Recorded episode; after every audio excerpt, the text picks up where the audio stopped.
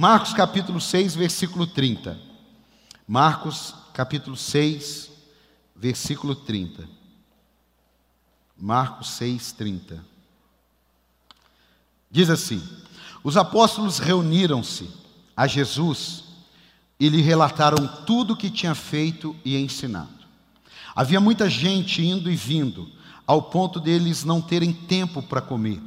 Jesus lhe disse: Venha comigo para um lugar, um lugar deserto e descansem um pouco. Então eles se afastaram num barco para um lugar deserto. Mas muitos dos que os viram retirar-se, tendo-os reconhecido, correram a pé de todas as cidades e chegaram lá antes deles. Quando Jesus saiu do barco e viu uma grande multidão, teve compaixão deles, porque era como ovelhas sem pastor. Então começou a ensinar-lhes muitas coisas. Já era tarde, e por isso os discípulos aproximaram-se dele e disseram: Este é um lugar deserto, e já é tarde. Manda embora o povo, para que possa ir aos campos e povoados vizinhos, comprar algo para comer. Ele respondeu: Ele, porém, respondeu: Dê-lhe vocês algo para comer. Eles lhe disseram: Isto exigiria duzentos denários. Devemos gastar tanto dinheiro em pão e dar-lhes de comer? Perguntou ele: Quantos pães vocês têm? Verifiquem. Quando ficaram sabendo, disseram: Cinco pães e dois peixes. Então Jesus ordenou que fizessem todo o povo assentar-se em grupos na grama verde. Assim eles se assentaram em grupos de cem, de cinquenta, tomando os cinco pães e os dois peixes, e olhando para o céu, deu graças e partiu os pães. Em seguida, entregou-os aos seus discípulos para que eles servissem ao povo. E também dividiu os dois peixes entre eles, entre todos eles. Todos comeram e ficaram satisfeitos. E os discípulos recolheram doze cestos cheios de pedaços de pão e de peixe. Os que comeram foram cinco mil homens. Diga amém. Puxa vida, cinco mil homens, cinco pães, dois peixinhos. Cinco mil homens, espera aí, vamos lá. Cinco pães e dois peixinhos. Cinco mil homens, cinco pães e dois peixinhos. Isso é um negócio que a mente humana não dá para fazer conta, sim ou não? Não dá para fazer conta. Não é o que eu quero pregar, mas eu acredito que muitos de nós vamos precisar rever o que nós estamos pensando em relação ao reino de Deus, em relação ao mundo da terra. Porque estamos pegando o natural da terra e querendo levar para o céu. Então a gente vai se tornando lógico, a gente vai se tornando muito assim polido, é, a gente vai se tornando muito didático. Não, é o sobrenatural do céu que tem que vir para a terra. Amém? Quem mudou você não foi um amigo seu na terra. Ele pode ter startado um conhecimento do sobrenatural de Deus, mas quem mudou você foi a pessoa do Espírito Santo. Amém ou não? Quem é cheio do Espírito Santo aqui?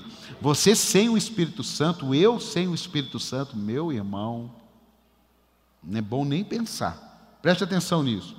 Esse texto me mostra algumas verdades e que nós devemos praticar e aprender. Primeiro, a primeira verdade que eu vejo aqui: corremos atrás do que tem valor para a gente. Diga, corremos atrás do que tem valor para a gente. Você vê que Jesus acabou de pregar, a multidão estava seguindo ele, ele fala: Vamos embora, vamos descansar.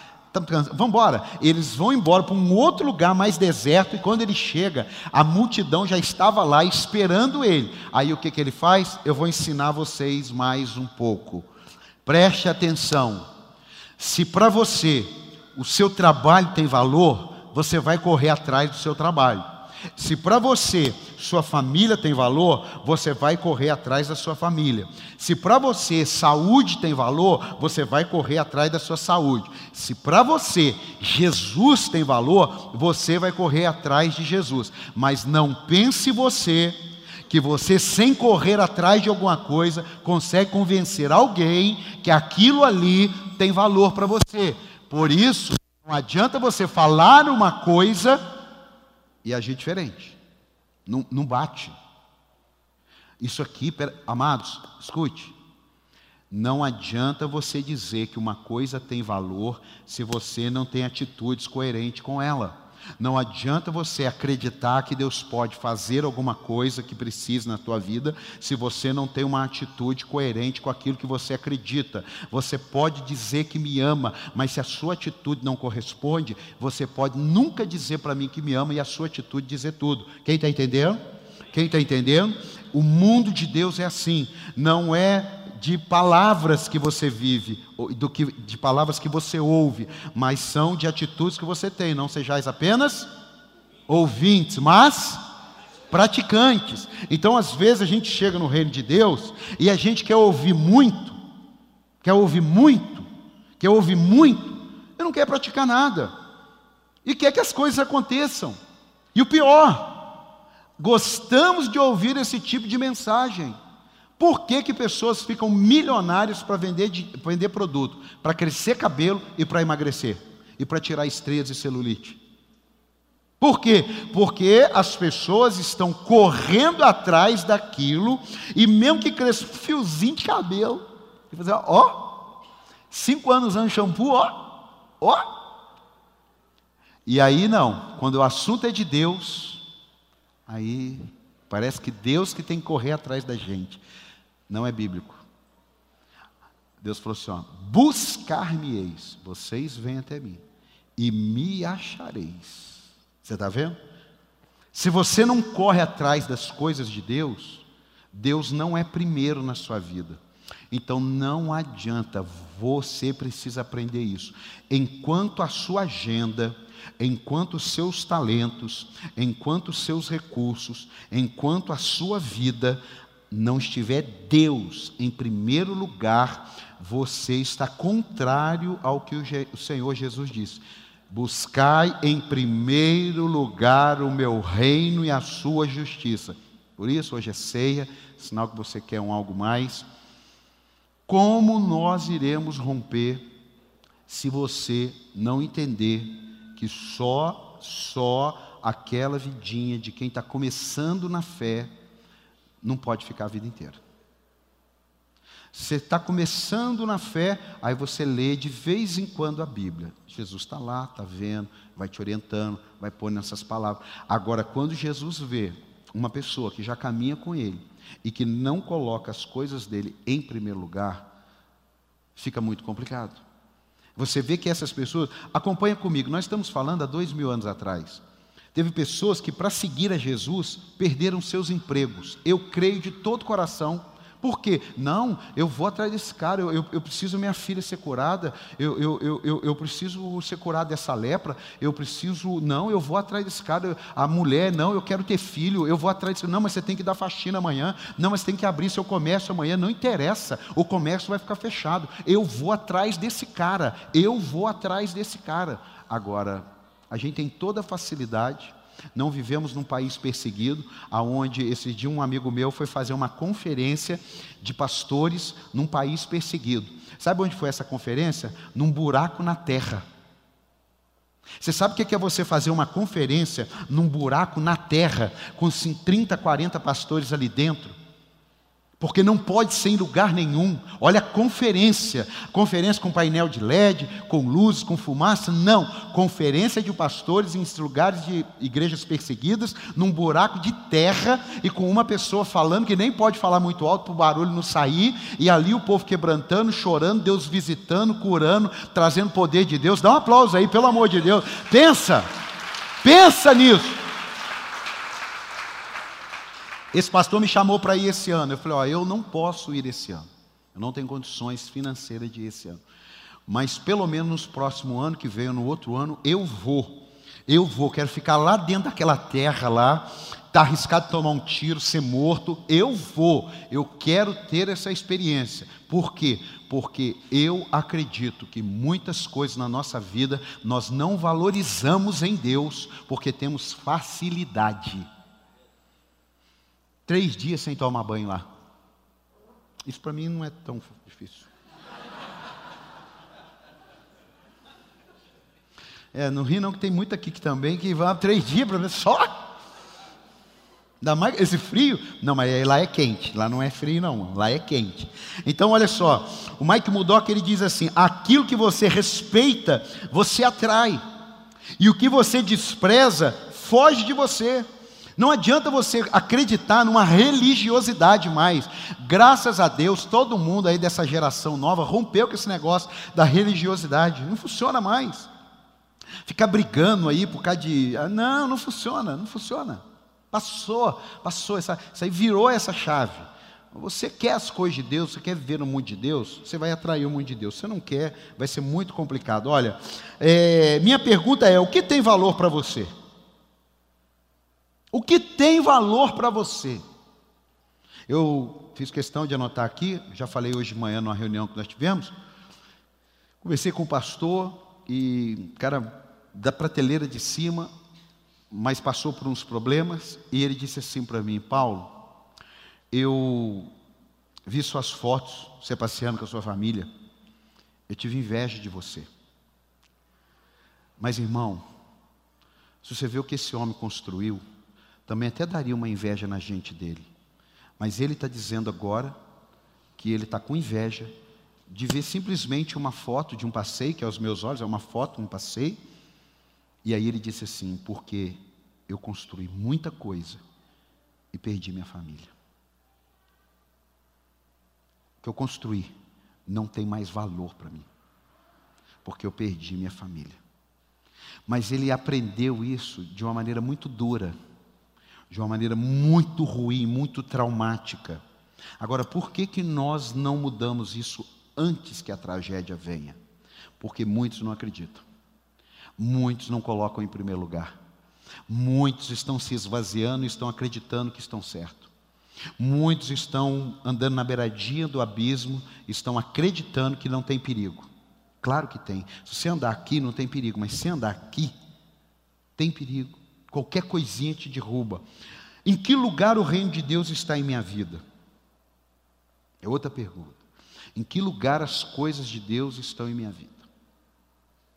Em que lugar? O que faz você mudar a sua agenda? O que faz você cortar a sua aliança com Deus? Preste atenção nisso.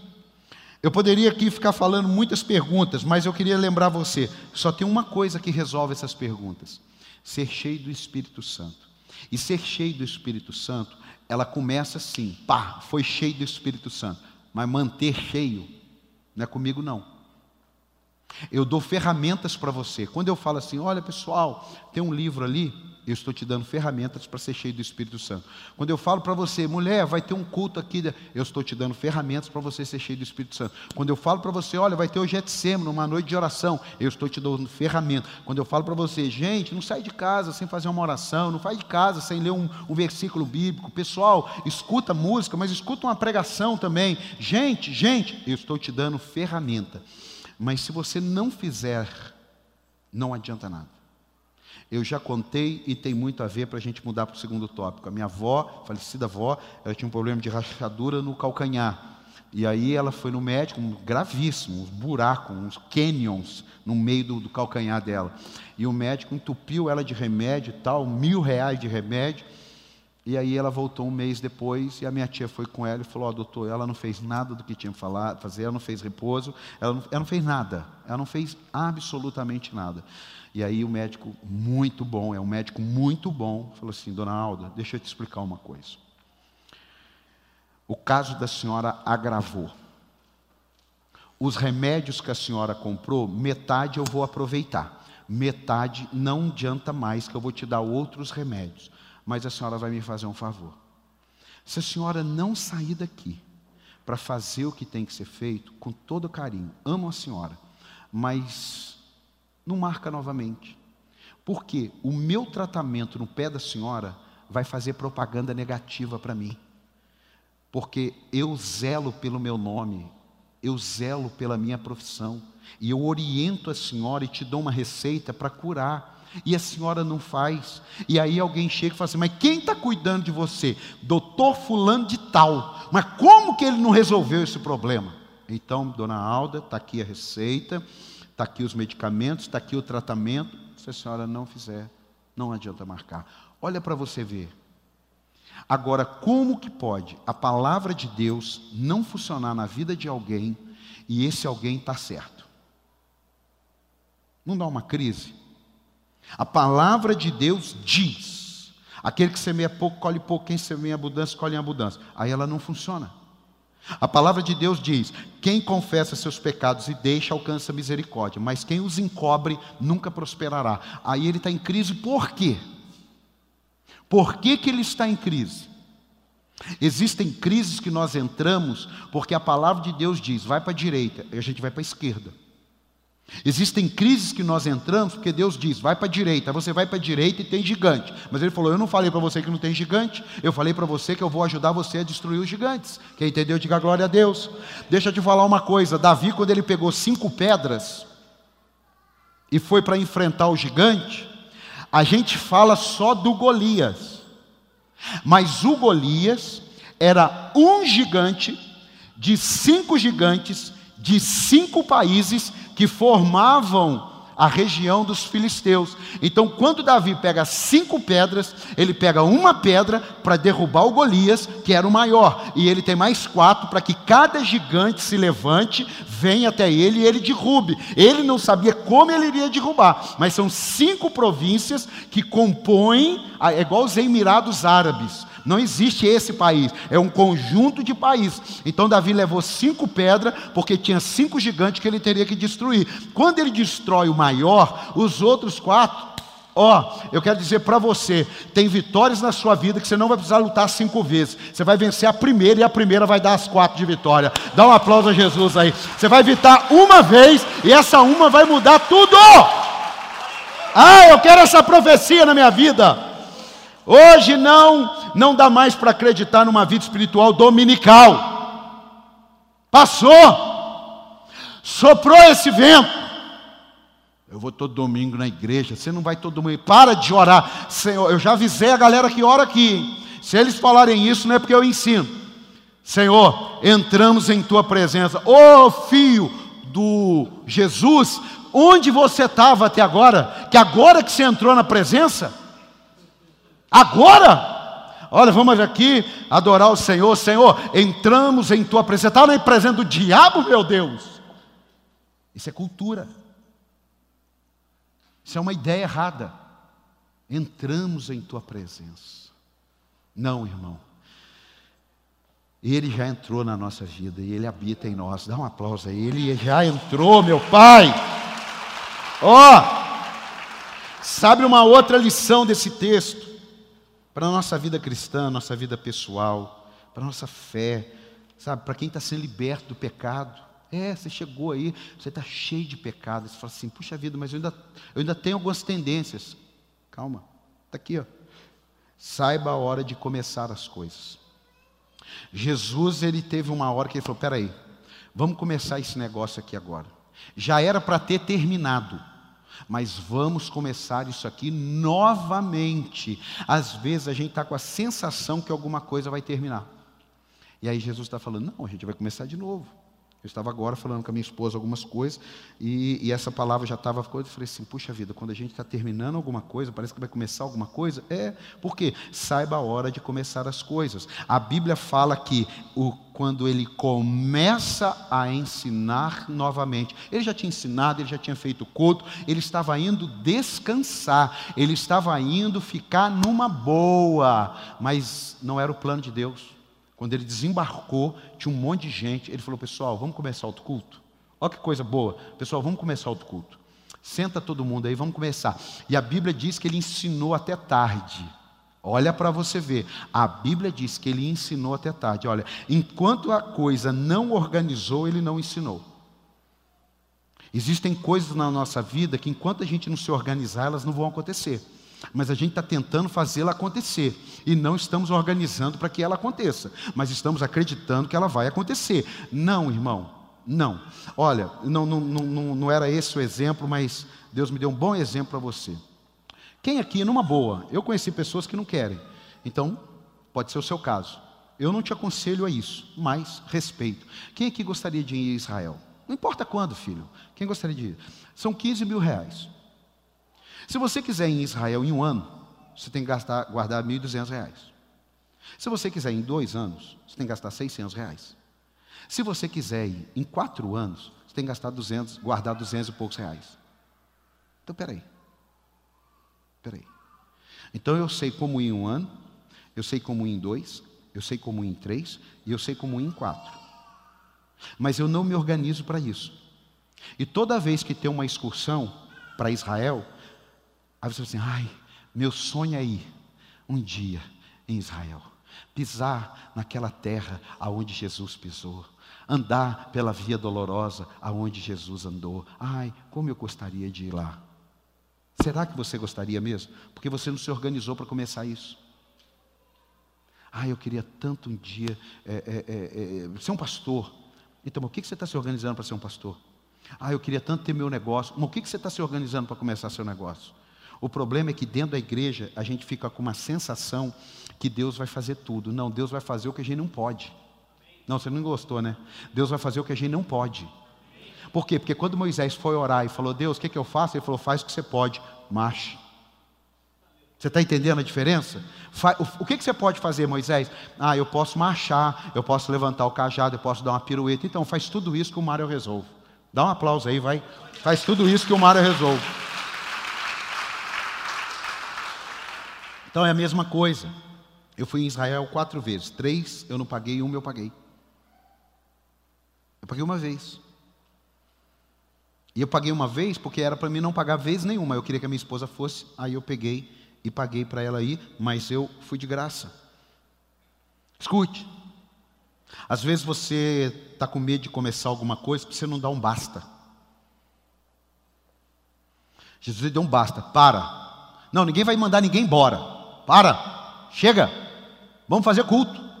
A galera quer culto, a galera quer receber eu. Para, deixa. Tem hora na vida da gente que a gente precisa dar um basta. Enquanto você não dá um basta, você fica é, é, é, é pisando em ovos para resolver. Mas quando você fala assim, chega, eu vou pregar uma mensagem com esse tema: chega, o céu para. O céu fala assim: Senhor, e agora? E agora, o que, que eu faço? Vou lá ou não vou? Por quê? Porque quando Gideão deu um basta na vida que ele vinha levando, o céu moveu. Ele falou: Eu não aguento mais pegar a comida e os filisteus e os amalequitas me roubarem.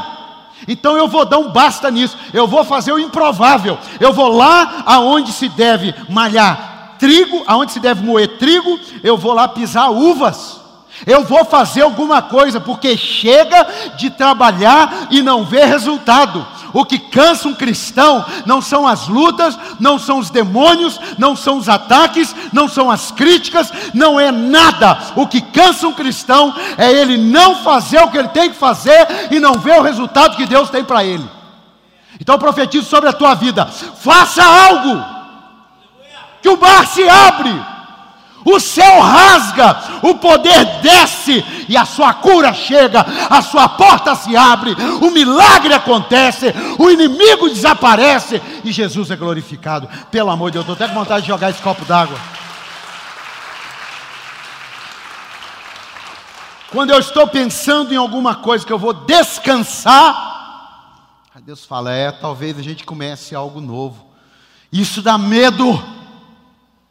Porque quando você começa algo novo, que você já criou alguns históricos de dor, você tem medo de começar algo novo. Ei, existem pessoas que quebraram nesses últimos cinco anos. Eu tenho uma notícia: vai ter que começar de novo porque agora você vai começar mais sábio, agora você vai começar mais crente, agora você vai começar mais inteligente, agora você vai começar mais experiente, e o que você não andou em cinco anos, você vai andar em um, porque Deus é maior. Aleluia! Dá um aplauso aí, pelo amor de Deus. Não permita que algo ruim do seu passado te defina hoje.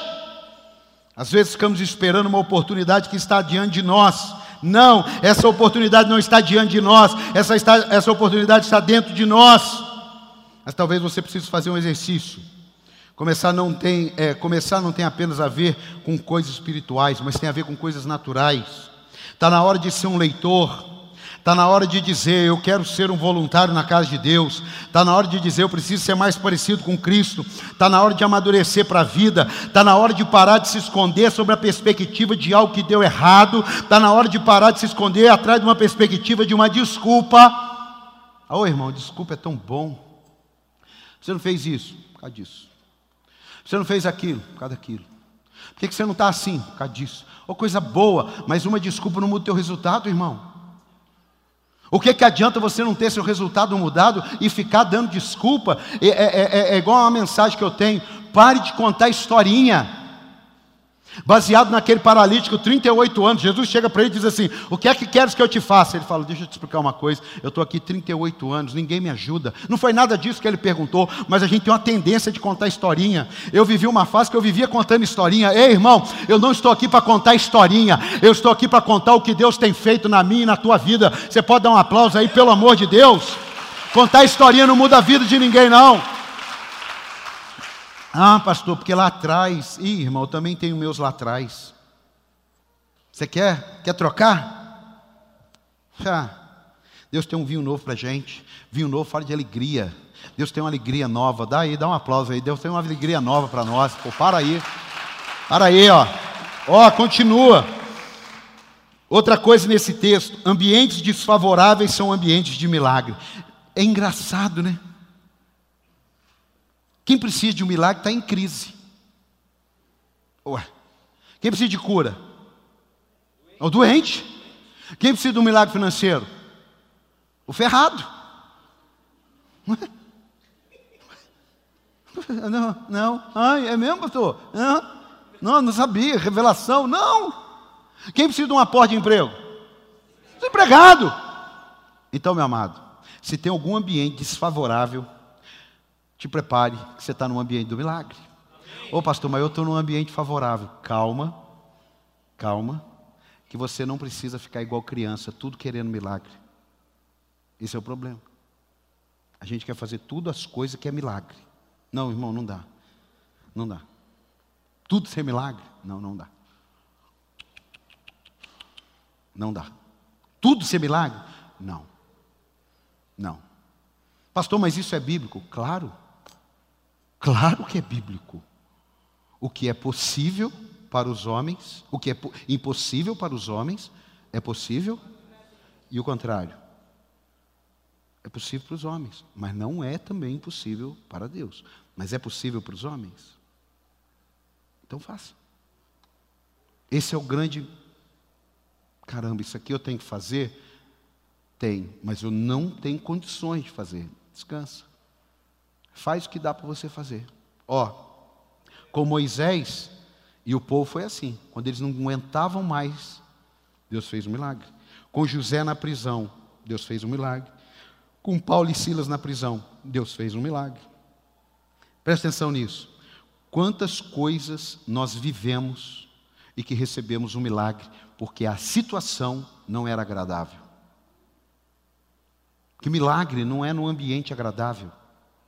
Milagre não é assim, ah, está tudo lindo e maravilhoso e Deus fez um milagre. Não, irmão, milagre é na hora da prova, milagre na hora da crise, milagre na hora do desespero. Eu preguei aqui, aquela mulher, ela teve a fé do desespero. Ela falou assim: tão somente eu tocar em Jesus serei curado. não quero nem saber o que vão fazer. Se eu vou ser pisoteada, se eu vou ser morta, se vão arrancar minha cabeça. Eu, se tão somente eu tocar nas vestes de Jesus, eu serei curado. Aquilo chama-se fé do desespero. Eu preciso de um milagre, não sei mais o que fazer e vou fazer alguma coisa doida. Eu não fiz, eu não, não vou falar. Mas essa semana eu preguei a mensagem no domingo e na terça-feira eu fiz uma coisa doida. Eu não vou falar, mas eu fiz uma coisa quase que beirou a bobeira, mas eu fiz. Porque eu estou precisando de um milagre. Porque se eu não estou precisando um milagre, pô, é tão tranquilo, né? Mas eu estou precisando de um milagre. Ah, irmão, eu estava assim, de repente veio uma bobeira na minha cabeça. Eu falo bobeira, né? Veio uma loucura na minha cabeça. Eu vou fazer. É, eu vou fazer. E o pior, filmei. Tem prova. Por quê? Porque se Deus quiser fazer um milagre, glória a Deus. Se Deus não quiser fazer o milagre, eu apago o vídeo e sigo para o próximo milagre. Se você não consegue o seu milagre e você desiste, você não está pronto para o próximo milagre. Mas se você não consegue o seu milagre e insiste, porque aquele que perseverar até o fim será salvo, pode ter certeza, nem que for no último segundo, seu milagre virá em sua direção. Pode ter certeza. Pode ter certeza. Escute, onde a riqueza se manifesta? Na pobreza. Onde o milagre da riqueza se manifesta? Na pobreza. Onde o milagre da cura se manifesta? Na doença. O milagre é manifestado no caos. Só escute, só não se esqueça de uma coisa. O milagre, ele sai do ambiente de murmuração. Isso aqui é muito sério. Às vezes nós precisamos de um milagre, mas nos perdemos. Estou te falando assim com muita humildade, com muito temor. Talvez tenha alguns milagres nem na minha vida aconteceram ainda, porque eu não vigiei e murmurei. Estou sendo franco com você. Resolvi com Deus. Mas tem hora que alguns milagres não acontecem na vida, porque ao invés de nós glorificarmos a Deus pelo milagre, mesmo que ele não tenha chego, a gente começa a falar: puxa vida, por que, que esse milagre não chegou? Por que, que aquele milagre não chegou? Por que, que aconteceu isso aqui e não chegou o milagre? Por que, que não aconteceu? Por que, que não aconteceu? E aí nós ficamos no porquê, e aí sabe o que, que vai acontecendo com o milagre? Ele vai se distanciando. Lembra que o pastor Alexandre pregou aqui sexta-feira? Você vai ver no seu milagre pertinho, quando você é grande quando você está perto. Mas aí ele vai indo embora assim, você vai vendo ele tão pequenininho, até uma hora que você não enxerga ele mais. Por quê? Você murmurou tanto na hora do caos, você falou tantas coisas que não deveria, que o milagre foi indo embora. Por quê? Porque seria incoerente. Eu não estou glorificando a Deus, eu não estou sendo grato a Deus, eu não estou trazendo à existência o que não existe e vai acontecer o um milagre porque Deus vai ter que fazer na pressão. A gente culpa muitos outros, mas escute, claro que os outros podem fazer coisas que nos atrapalhem, mas você precisa reagir. Você não tem direito de murmurar. Você precisa sair desse ambiente que te paralisa. Não seja você, hoje eu falei sobre isso, não seja você uma pedra de tropeço, mas você não consegue impedir o outro de ser. Você não consegue impedir um pássaro de voar sobre você. Ele voa. Você está andando aqui e, e, e ele está lá voando em cima de você. Mas você não tem, você tem como impedir ele de fazer ninho. Está entendendo ou não? Você está entendendo ou não? Você não tem como impedi-lo de voar sobre você, mas você tem como impedi-lo de fazer ninho. Então veja só, voar, fica tranquilo. Tranquilo. A Bíblia fala o quê? Nenhuma arma preparada contra você prosperará. Mas espera aí, não está dizendo que não vai ter arma. Só está dizendo que ela não vai prosperar. E se você não entender isso, quando se levanta uma arma, você desiste. Por quê? Por que, que Deus permitiu essa arma? É porque essa arma não vai prosperar. Você vê vem aqueles foguetes lá para destruir Israel. Antes. Olha para você ver um número. Israel tem 8 milhões de habitantes. Em volta dele tem 300 milhões. Como é que não destrói aquele lugar? Não é para a gente pensar? Peraí, nós estamos falando de um país que de um, uma ponta a outra deve dar uns 600, 700 quilômetros. Tem 300 milhões de habitantes em volta contra Israel. E tem 8 milhões morando ali dentro. Como é que você me explica que aqueles 300 milhões não consegue destruir 8 milhões? Como é que você me explica?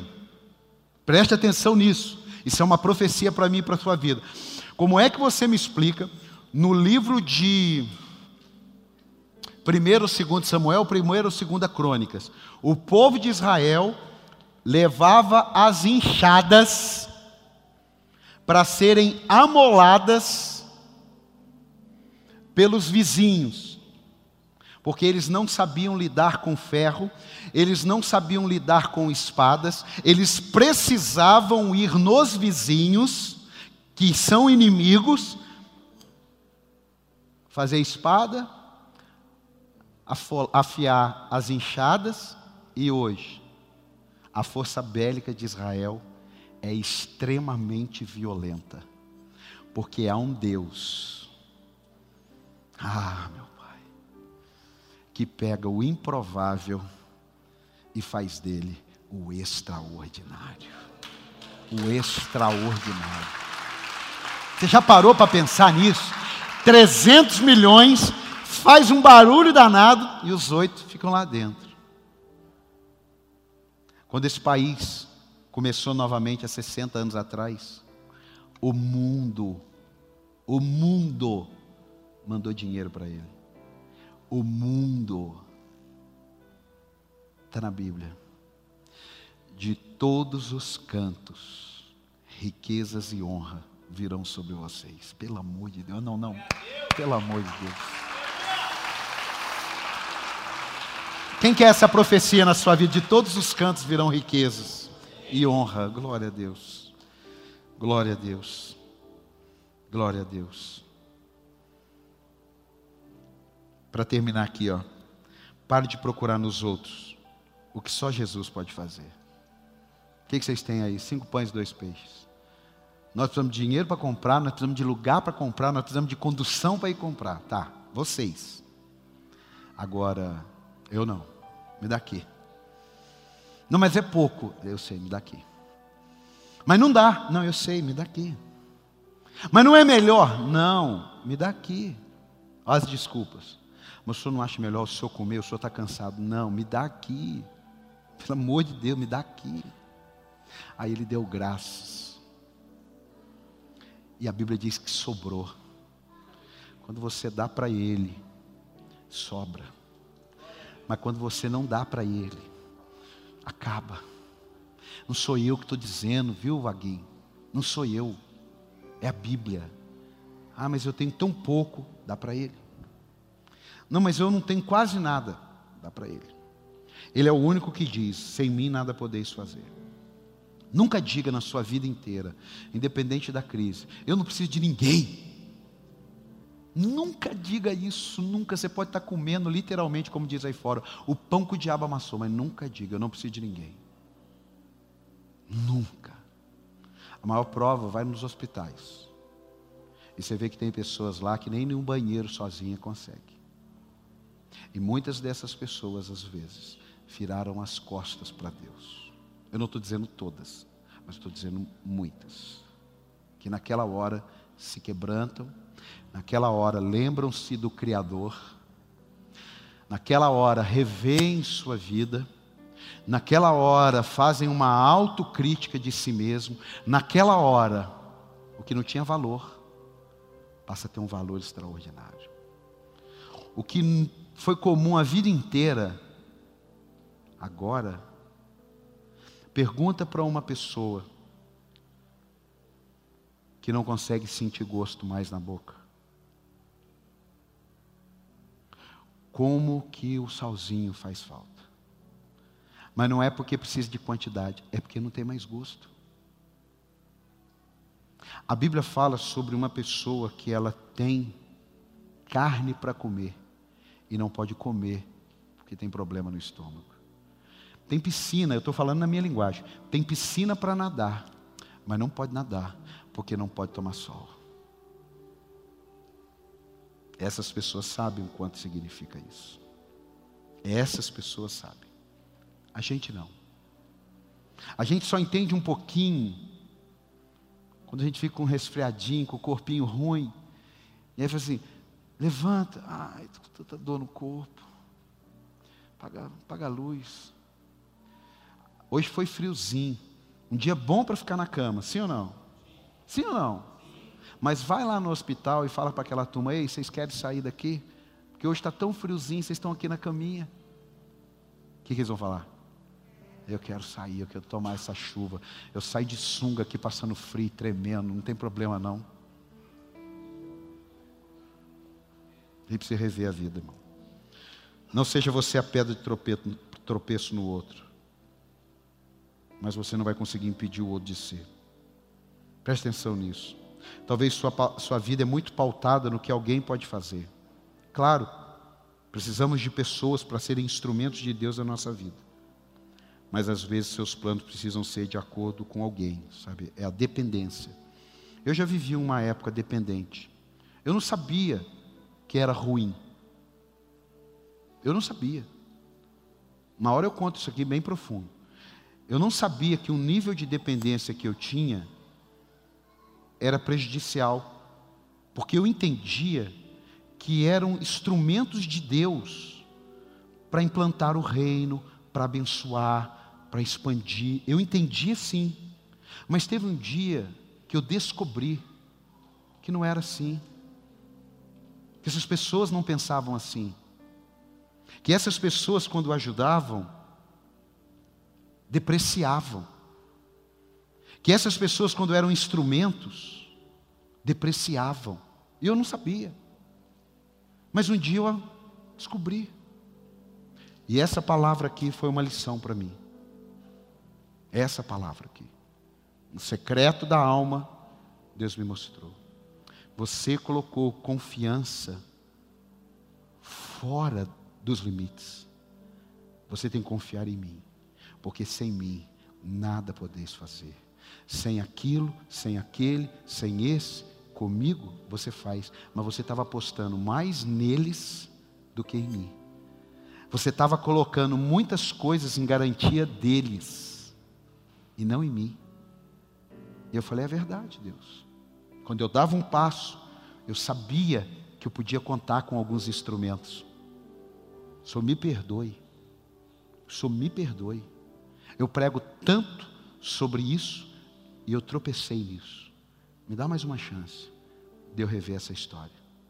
E aí eu aprendi que muitas vezes você está construindo planos bons, mas aquilo dali está tirando a presença de Deus da sua vida. E aquele instrumento não está entendendo que ele é um instrumento de Deus na sua vida. Isso é forte, irmão.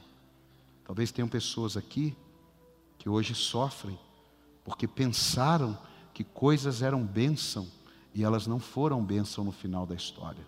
Eu estou te dando uma lição aqui. Eu estou te dando a palavra de Deus. Confie em Jesus. Deus vai levantar pessoas para te abençoar. Mas essas pessoas não são as colunas que vão te sustentar quando Deus quiser tratar contigo. Essas pessoas, elas muitas vezes vão te condenar. Então eu descobri, minha vida, sua vida, deve estar pautada em Deus. Quando Deus levanta o instrumento, não misture gratidão com refém. Você não é refém da sua gratidão. Você tem que ser grato, mas você não é refém da gratidão. Porque quando nos tornamos refém da gratidão, perdemos a força de viver. Quando nos tornamos refém de algo, nós perdemos a alegria de caminhar. Então, eu posso ser um instrumento de bênção, tenha gratidão sobre mim, mas não seja meu refém. Porque eu só posso dar o que Deus me deu. Eu só posso fazer se Deus fizer. Mas eu não posso fazer nada sem Ele, porque sem Ele nós nada podemos fazer. Nada. É muito duro isso. Mas Deus é assim. Ele não quer que ninguém ocupe o primeiro lugar na vida dele. Ninguém. Minha esposa não ocupa o primeiro lugar na minha vida. Meus filhos não ocupam o primeiro lugar. Ninguém ocupa. Minha mãe não ocupa o primeiro lugar na minha vida. Eu tenho que honrar minha mãe, eu tenho que cuidar da minha esposa, eu tenho que ensinar meus filhos, mas eles não ocupam o primeiro lugar. Se Deus não ocupa o primeiro lugar na sua vida, mais cedo ou mais tarde, algumas áreas da sua vida começam a dar problema. Para terminar aqui, ó. Sempre temos algo a fazer. Diga, sempre temos algo a fazer. Diga, sempre temos algo a fazer. Diga, sempre temos algo a fazer. Diga, sempre temos algo a fazer. Jesus falou assim: organizem aí. Mas nós não temos pão. Pega grupo de 100, de 50, põe sentado, arruma fila. Vai, vai. Não, mas, mas aonde nós vamos comprar? Você pode fazer isso? Posso. Então vai fazer. sempre temos algo a fazer. Sempre. O que você pode fazer que você não está fazendo? Jesus disse: dá para vocês distribuírem os pães? Dá para vocês colocarem as pessoas para sentar? Dá para vocês organizarem as filas? Sempre temos algo que dá para ser feito. Você sempre tem algo para fazer nessa igreja. Você sempre tem algo para fazer em qualquer lugar. Sempre. Ah, é porque eu não sei fazer isso. Tá, mas você sabe fazer aquilo. Ah, é porque eu não sei fazer nem isso nem aquilo. Não, mas você sabe fazer aquele outro. Não, mas eu não sei fazer nada. Não, é mentira, porque um talento você teve que receber. Você pode ter recebido dois, nem cinco, mas um você recebeu. Porque a parábola diz que um recebeu. Então eu recebi um, você recebeu um. Pastor, mas eu não sei fazer nada, mas nada, nada, nada, nada. Não, não, isso é mentira. Isso é mentira. Isso é desculpa de quem não quer fazer nada. Preste atenção nisso. Todos nós temos uma história. Aí eu não aguentei. Todos nós temos uma história. Uma história, né? Mas sempre haverá o vingador ultimato. Voltar e começar de novo. Está entendendo ou não? Na guerra infinita, olha o nome. Na guerra infinita não era nada infinito, porque deu para voltar. Sim ou não? Você não assistiu, já estou dando um spoiler. Azaceu dá para voltar. E eu acho legal que aquele doutor estranho, ele diz assim: Eu vi não sei quantas milhões de possibilidades. Ele falou: É, e quantas nós temos? Uma. Nós só temos uma possibilidade: Jesus Cristo, nosso Senhor e Salvador. Uma possibilidade. Dá um aplauso aí. Uma possibilidade. Você tem uma possibilidade. Ele fala: Tem 10 milhões 870. Ok. Aí o, o, o Tony Stark fala assim: Mas quantas nós vencemos? Uma, nós só temos uma a vencer, e o nome dele é Jesus. Dá mais um aplauso aí, pelo amor de Deus, é uma só. Ó, oh, aí, aí eu me perdi aqui, eu falando sozinho com Deus, aí eu fui escrevendo. Quem sabe o Thanos pegou você. Você vai voltar e vai pegar ele. Amém, amado? Amém, amado? O diabo quer fazer isso na sua vida e te destruir. E te destruir. Deus não. Deus não vai fazer isso na sua vida. Pastor, Deus não vai fazer isso. O que, que ele vai fazer? Ele vai falar: morto, vem para a vida de novo. Volte a viver. Eu não preciso estalar os dedos. Por quê? porque uma palavra minha pode trazer vida na onde a morte está reinando. Dá um aplauso, fique de pé. Uma palavra minha pode trazer vida aonde a morte está reinando. Deus faz infinitamente mais? Sim. Pense grande. Sobraram doze cestos. Em poucos minutos o pouco se torna muito. Em poucos minutos o pouco se torna muito, a ponto de sobrar. O Presta atenção, em poucos minutos, o pouco se torna muito a ponto de sobrar. Calma, Jesus está abençoando o seu pouco. Diga amém. Gideão pensou que seriam muitos os homens que trariam vitória, porém foram apenas 300 contra 100 mil, ou é 300 mil? Nem lembro. Quanto que é? O inimigo, alguém lembra? 100 mil, 120 mil? 120, né? Deus chamou apenas Abraão para o projeto de uma nação. A coisa era tão restrita que nem um pai nem um sobrinho cabriam no projeto. Quem já viveu a experiência de ir sem as pessoas que você gostaria para uma nova fase da sua vida, sabe o que significou para Abraão. Sabe. Na hora não entendemos, mas depois sim. Na hora certa, Deus multiplica, porque Deus não é homem para que minta, nem filho do homem para que se arrependa. O que ele decretou pelo poder da sua palavra vai se cumprir na vida de cada um aqui. Talvez não vá se cumprir no tempo que eu e você gostaríamos. Mas vai se cumprir. O filme não acabou. O filme não acabou. Com pouco ou muito aos seus olhos, você prevalecerá.